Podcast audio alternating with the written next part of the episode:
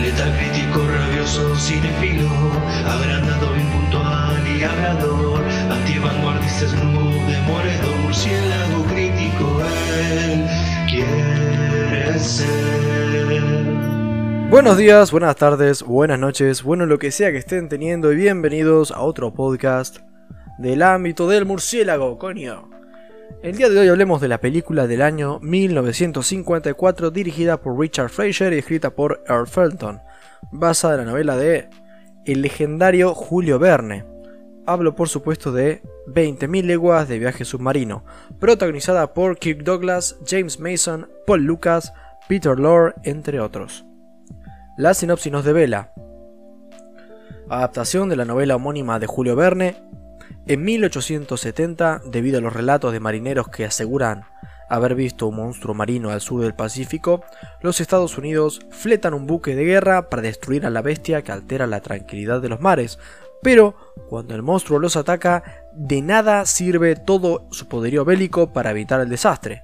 Tras el hundimiento del buque, los tripulantes son rescatados por el propio monstruo, que resulta ser un buque capaz de sumergirse en el mar, algo inédito hasta entonces. Ok, expectativas. Ah, medias. Por un lado son bajas por ser una pelea antigua, como es usual últimamente. Y por otro lado, siendo que adapta una reputada novela de Julio Verne, debe ser buena, ¿no? Sin más dilación, ¿es 20.000 leguas de viaje submarino una buena película o tan solo un embole subacuático? Vamos a averiguarlo. Ok, comenzando con lo positivo. Realmente siento que la producción es de calidad. Está muy bien filmada con esas tomas submarinas que se sienten bastante avanzadas, ¿no? Para la época en la que se hicieron.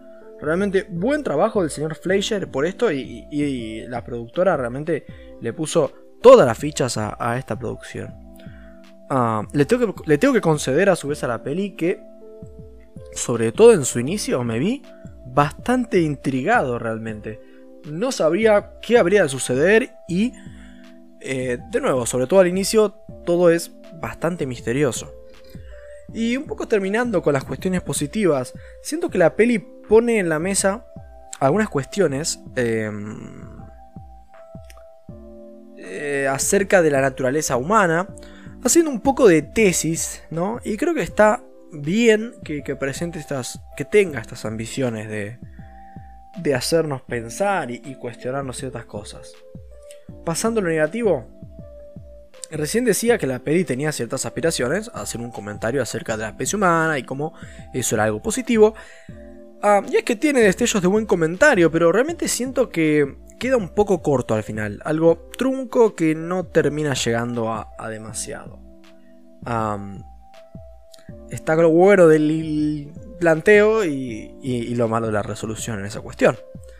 Otra cosa, eh, realmente me aburrí bastante viendo esta peli. Todo bien, aprecio ciertas intenciones que tuvieron, se nota que le pusieron esfuerzo, pero realmente pasa muy poco. La peli es demasiado claustrofóbica, no tiene realmente una buena guía, una buena brújula de hacia dónde se dirige, y muchas veces lo que pasa no es tan interesante. Y es que yo siento que la peli tiene un gran problema. Y es que se enfoca en el personaje equivocado. La peli sigue bastante al personaje de Ned, interpretado por Kirk Douglas. Sospecho que más por el calibre del actor que por el calibre del personaje. No es un mal personaje, por así decirlo, pero no tiene la complejidad suficiente para merecer ser protagonista. Más cuando tenemos lo más interesante de la peli, que es la relación entre el profesor interpretado por Paul Lucas, y el Capitán Nemo, interpretado por James Mason. En donde hay como más tensión, más desarrollo, más argumento realmente. Sí, supongo que el personaje de Ned tiene su carisma y es un, tipo de armas tomar, cosa que el profesor de seguro que no es, pero la historia no le ha planteado ninguna, ninguna trama interesante como para que se justifique que termine teniendo el rol tan preponderante que tiene. Y la peli sufre esto porque al darle menos tiempo al Capitán Nemo, yo siento que perjudica a su personaje más emblemático que es el Capitán Nemo, y al final siento que al final del día lo entiendo muy poco, ¿no? Como que no me genera ni una pizca de empatía y termina siendo medio blando, ¿no? Eh, en general los personajes son reconocibles y como que los puedo ver y más o menos entender más o menos de qué van.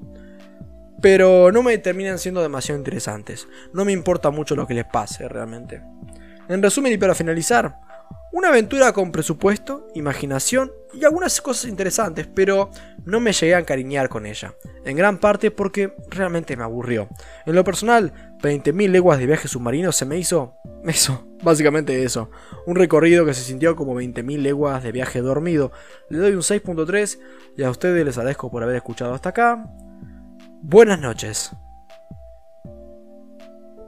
Porque soy Batman.